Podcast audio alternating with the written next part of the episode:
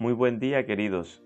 En esta ocasión quiero meditar con ustedes sobre el capítulo 4 de Isaías, esperando primeramente que, lo lean, que tomen un tiempo antes de seguir escuchando este audio y lean el capítulo 4 de Isaías. El capítulo 4 es una continuación del tema del capítulo 3 y 2 sobre el juicio del día de Jehová Hemos hablado de que Dios juzga el pecado aún en su propio pueblo. Él no tolera el pecado porque Dios es santo. Y cuando pensamos en que Dios juzga o en que Dios ejecuta juicio, a veces eh, pensamos mal de Dios, pero eh, al momento que Dios juzga el pecado, esto también trae beneficio, ya que el juicio implica también purificación. Eh, la Biblia en el verso 4, el capítulo 4, nos dice en su segunda parte que el espíritu de juicio y el espíritu de, devastación eh, trae, trae la, bendición o, o, trae el beneficio de que el Señor lava las inmundicias y el Señor limpia la sangre de la ciudad de Jerusalén que estaba que, había en esa ciudad de Jerusalén. Entonces, esa acción de juzgar el pecado también implica purificación. Es como la acción que se realiza cuando a los árboles frutales eh, los podan. Esa poda a los árboles permite que se quiten las ramas viejas, las ramas eh, inútiles ya, y que se presenten nuevos brotes de esta manera los árboles dan mejores frutos. ¿sí? Entonces, esa es la acción del juicio. Lo, interesante aquí, hermanos, es que eh, ese juicio que Dios habría de, de aplicar sobre su pueblo, no habría de destruir al pueblo por completo, sino que en el verso 2 nos habla de unos sobrevivientes.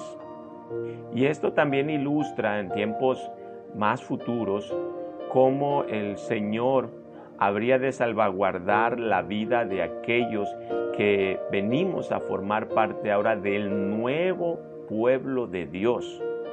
Un nuevo pueblo de Dios en otras partes de la Biblia nos habla, ya, ya no formamos parte de ese pueblo por, por la sangre como los judíos, sino la formamos por medio de la fe, por medio de la fe en Jesucristo, que en este capítulo 4, verso 2, se le identifica como el renuevo de Jehová.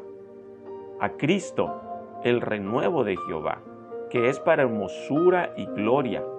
Entonces, a esos eh, nuevos miembros del pueblo de Dios, que somos aquellos que creemos en Jesús como Salvador, como perdonador de nuestros pecados, entonces nosotros podemos disfrutar de las bendiciones de, esos, de esas remanentes y de ese renuevo de su pueblo, que en el verso 3 eh, se les identifica. Dice, acontecerá que el que quedare en Sion, es decir, los que superen ese juicio, y el que fuere dejado en Jerusalén serán llamados santos. Ahora, el nuevo pueblo de Dios, ¿verdad?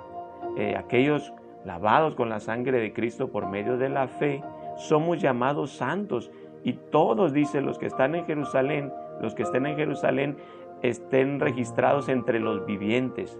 Déjame decirte que cuando uno pone su confianza en Jesús para salvación, que solo Él perdona nuestros pecados, que solo Él limpia nuestras iniquidades, entonces nuestro nombre es escrito en el libro de la vida del Cordero. Y de esa forma nosotros recibimos la mayor bendición promesa de vida eterna. Y dime algo, ¿cuándo el Señor no cumple sus promesas?